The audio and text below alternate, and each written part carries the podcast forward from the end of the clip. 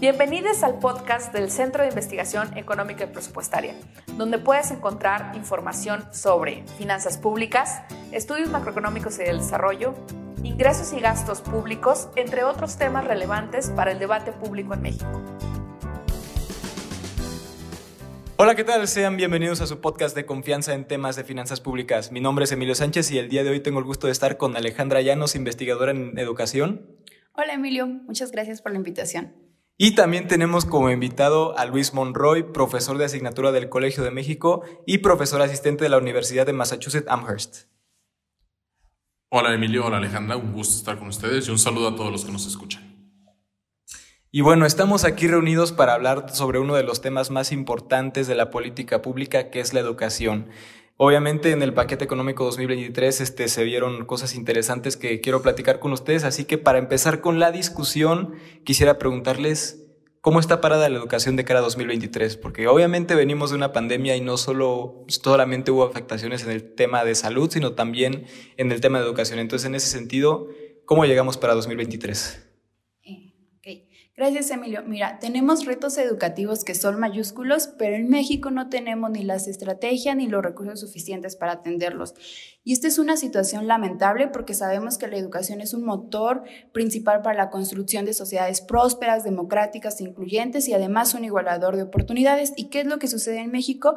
Que desde 2015 los recursos para educación vienen a la baja, llega la pandemia en este escenario de bajos recursos y por obvias razones, hay una, una disminución en la caída de la matrícula escolar y una repercusión en los aprendizajes de los niños.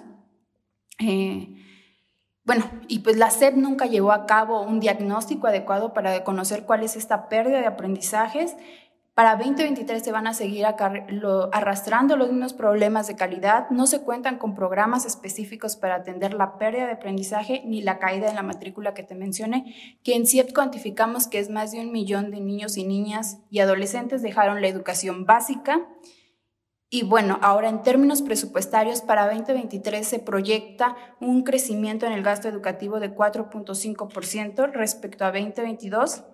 Sin embargo, pues en 2022 el gasto educativo alcanzó su nivel más bajo y el incremento se centra en dos programas presupuestarios, que es el programa La Escuela es Nuestra y en apoyos a centros educativos, los cuales presentan irregularidades por parte de la Auditoría Superior. Ah, y también se centra en incrementos salariales.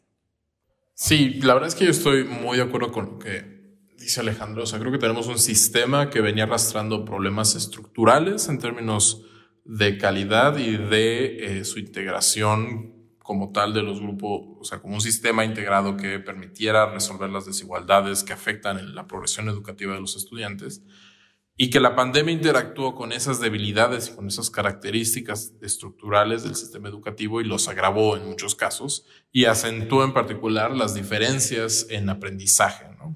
En un estudio reciente, lo que eh, calculamos Luis Felipe López Calva eh, y Roberto Vélez Grajales es que la pandemia nos puede o puede poner en promedio en rezago a un estudiante afectado por la suspensión de clases presenciales. En el corto plazo, el equivalente a no haber atendido clases por medio año y en el mediano plazo de no hacer nada, es decir, de no haber ninguna medida compensatoria de política pública, ese retraso puede incluso acrecentarse hasta eh, el equivalente a no haber asistido dos años a la escuela para los hogares de menores recursos tenemos justo un escenario de fragilidad estructural acrecentado por la pandemia y, como bien señalaba Alejandra, una respuesta de política claramente insuficiente hacia el futuro.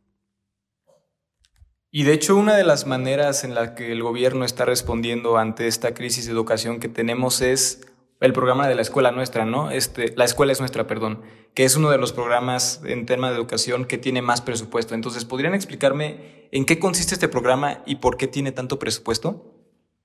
Bueno, eh, la escuela nuestra forma parte de los programas prioritarios de esta administración. Esto quiere decir que está bajo el emblema de que los recursos se entregan directamente a los beneficiarios, que en este caso son los comités escolares se crea en 2019 con el propósito de mejorar las condiciones de infraestructura de las escuelas. Sin embargo, pues debido a la política educativa, si es que la podemos llamar así, de esta administración, se eliminó, un programa, se eliminó el programa de escuelas de tiempo completo, que tenía un gran objetivo que era extender la, bueno, extendía la jornada escolar y esto permitiría permitía principalmente que las madres pudieran insertarse en el mercado laboral y con ello incrementar el ingreso del hogar. Bueno, se elimina este programa en 2021 y se supone que el incremento que vemos en el programa La Escuela es Nuestra para 2023 es debido a que va a, cubrir esta nueva vertiente. Sin embargo, en CIEP hemos puntualizado que no conocemos cuánto se va a destinar a infraestructura educativa, cuánto se va a destinar ahora el horario extendido y, y pues preocupa porque después de dos años de pandemia las escuelas abandonadas no están en las mejores condiciones para dar una educación de calidad. También, pues, como te mencioné, la Auditoría Superior ha enfatizado que el programa La Escuela es Nuestra tiene irregularidades y que es imposible corroborar que los recursos que se estén destinando a los comités, se está, eh, los comités escolares se destinan a la infraestructura educativa. Sí, solo para puntualizar sobre algunos aspectos que, que mencionó Alejandra, que estoy de acuerdo con lo que ella menciona. Creo que hay que puntualizar sobre los problemas o las deficiencias que tiene un enfoque como el de la escuela es nuestra en el papel y otro cuando se lleva al campo, ¿no? Eh, o sea, la, la, idea de este tipo de programas es un poco que los que mejor van a conocer cuáles son los faltantes en cada una de las escuelas son los comités escolares que están integrados por miembros de las comunidades escolares. O sea, si saben que en la escuela Funito de tal lo que falta son nuevas bancas, entonces la inversión va a ir para allá si se deja a los comités tomar este tipo de decisiones. El problema es que ese tipo de descentralización eh, omite medidas de más corte estructural que los comités por sí mismos no pueden resolver, ¿no? O sea, una de las ventajas que tenía el programa de escuelas de tiempo completo no solo era la jornada prolongada, sino que también se le daba a los alumnos que estaban inscritos en ese tipo de escuelas eh, alimentos, eh, acceso a atención mientras estaban en la jornada empleada, lo cual pues, se requiere de coordinación a nivel sistema. No es como que una escuela pueda decidir, bueno, yo ahora voy a negociar con el proveedor para que los alumnos de escuela tengan desayunos escolares, ¿no? O que tengan comidas en las jornadas ampliadas. Entonces, justo el descentralizar esas medidas restringe la capacidad de tomar acciones a nivel más estructural, que es donde están las verdaderas diferencias y donde se pueden hacer subsidios cruzados de eh, las escuelas que tienen mayores recursos hacia las que necesitan mayor inversión, que no necesariamente son las mismas. Y como bien decía Ale, hay elementos eh, en concreto de cómo se ha venido funcionando el programa que ponen, o sea, en duda si realmente es una medida que adecuadamente va a poder resolver las demandas preexistentes que venía cubriendo un poco las escuelas de tiempo completo, pero que aún así eran insuficientes al tamaño del reto que es el sistema educativo mexicano, como las nuevas eh, demandas que surgen a raíz de la pandemia, ¿no? En términos de implementar medidas que permitan a quienes se rezagaron ponerse al corriente en su trayectoria educativa.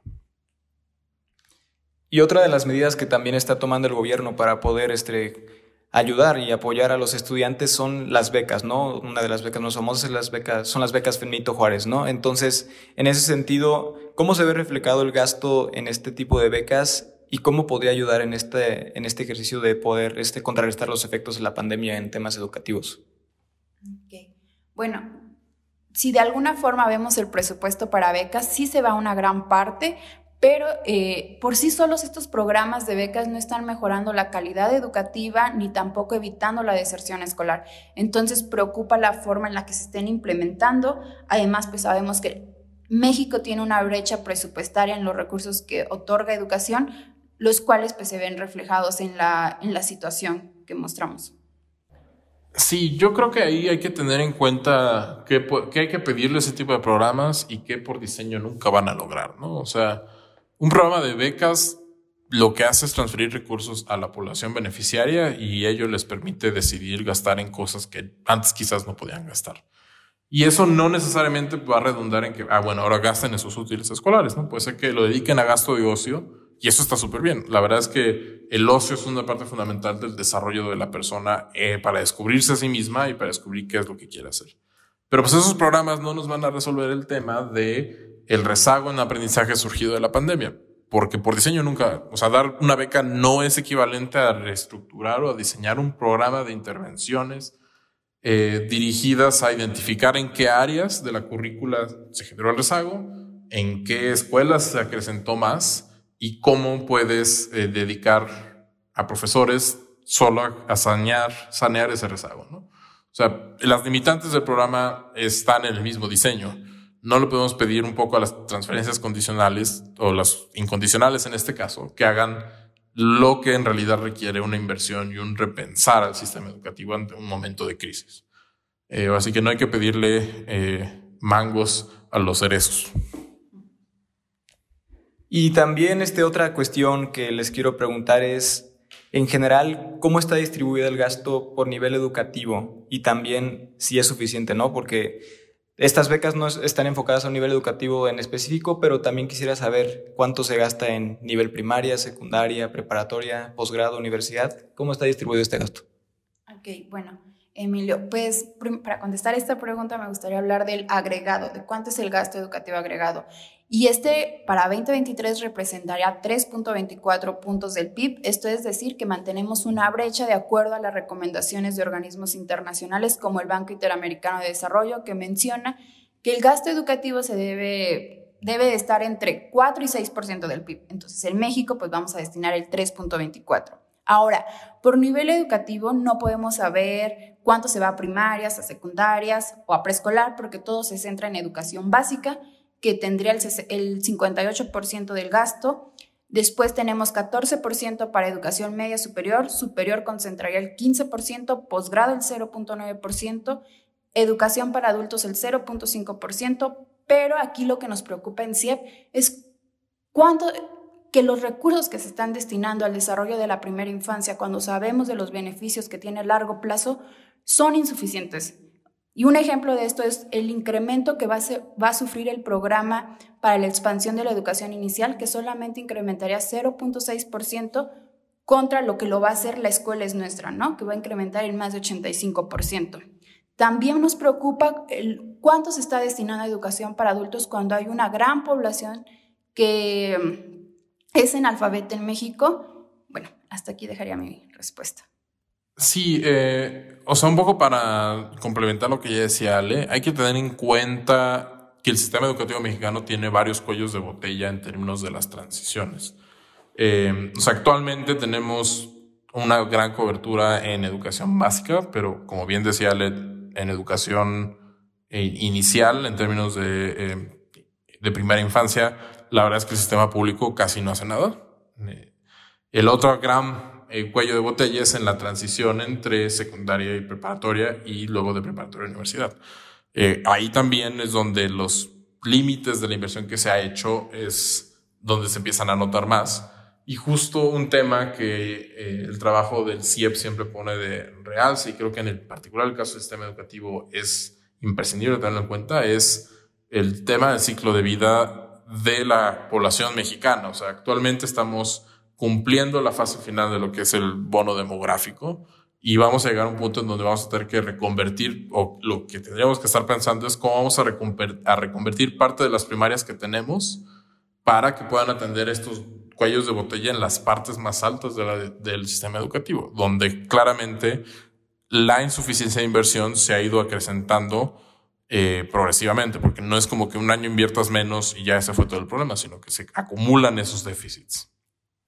Oigan, y también otro tema que es muy importante para, para la coyuntura en educación es no solo la, la, cuestión de inversión educativa, sino también inversión en investigación, en cultura, en deporte, ¿no? Entonces, en ese sentido, ¿cómo está, parada, cómo está parado el gasto en, en estos tres rubros y qué tan importantes son también para la cuestión educativa? Bueno, yo te voy eh, hablar de la parte presupuestaria. Yo creo que Luis puede complementar más con las proyecciones y las implicaciones de este gasto, pero en CIEP nos gusta puntualizar que el gasto que se va, el presupuesto para cultura, para deporte, para ciencia y tecnología, es un pilar fundamental para una educación inclusiva. Y lo que estamos viendo es que el presupuesto para cultura va a ser 11 mil millones de, bueno, lo que se proyecta para 2023 va a ser 11 mil millones de pesos menos a lo que se destinó en 2016. Ahora, el presupuesto para ciencia, tecnología e innovación se encuentra a niveles de 2016. Y algo que nos preocupa es que desde 2019 la partida de innovación dejó de recibir presupuesto. Entonces, Sabemos la importancia que tiene la cultura, la investigación y en el presupuesto no es una prioridad.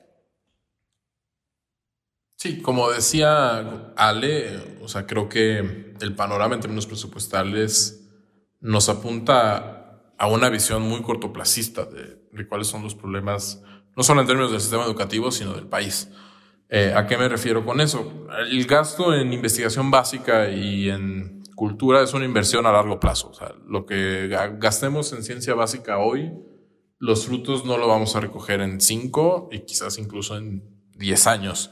Pero eso al final del día es lo que permite el desarrollo tecnológico y la incorporación de ese desarrollo a la economía y con ello a una mejora en la calidad de vida y de los salarios de las personas. Entonces, abandonar eso bajo el supuesto de que lo que importa un poco nada más es el hoy, sí es una apuesta muy riesgosa en el sentido de eh, te estás poniendo el pie para que en el futuro no puedas seguir caminando. Entonces, creo que en ese sentido, como bien decía Ale, los números presupuestales nos apuntan a un cortoplacismo y una falta de miras eh, bastante preocupante.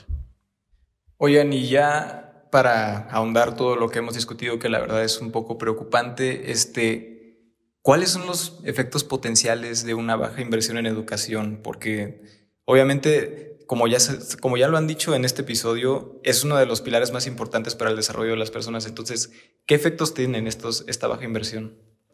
Bueno, creo que Luis mencionó algo muy importante en la respuesta anterior, que es que toda la inversión que tú hagas en educación, no lo va, los resultados no se van a ver el día de mañana, sino va a ser en la generación, desde que alguien entró a educación inicial hasta que terminó educación superior, vamos a poder ver esos beneficios.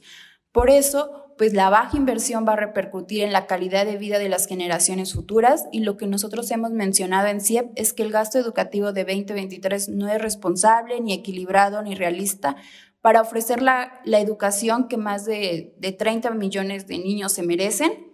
También encontramos que no tiene una perspectiva intergeneracional ni de género y, y que lo que se está invirtiendo en el desarrollo de la primera infancia no es una prioridad. Y todo esto es resultado de la baja inversión. Sí, creo que hay que tener claro que el papel de la educación pública un poco es subsanar las brechas que preexisten en los hogares de origen en términos de los recursos disponibles.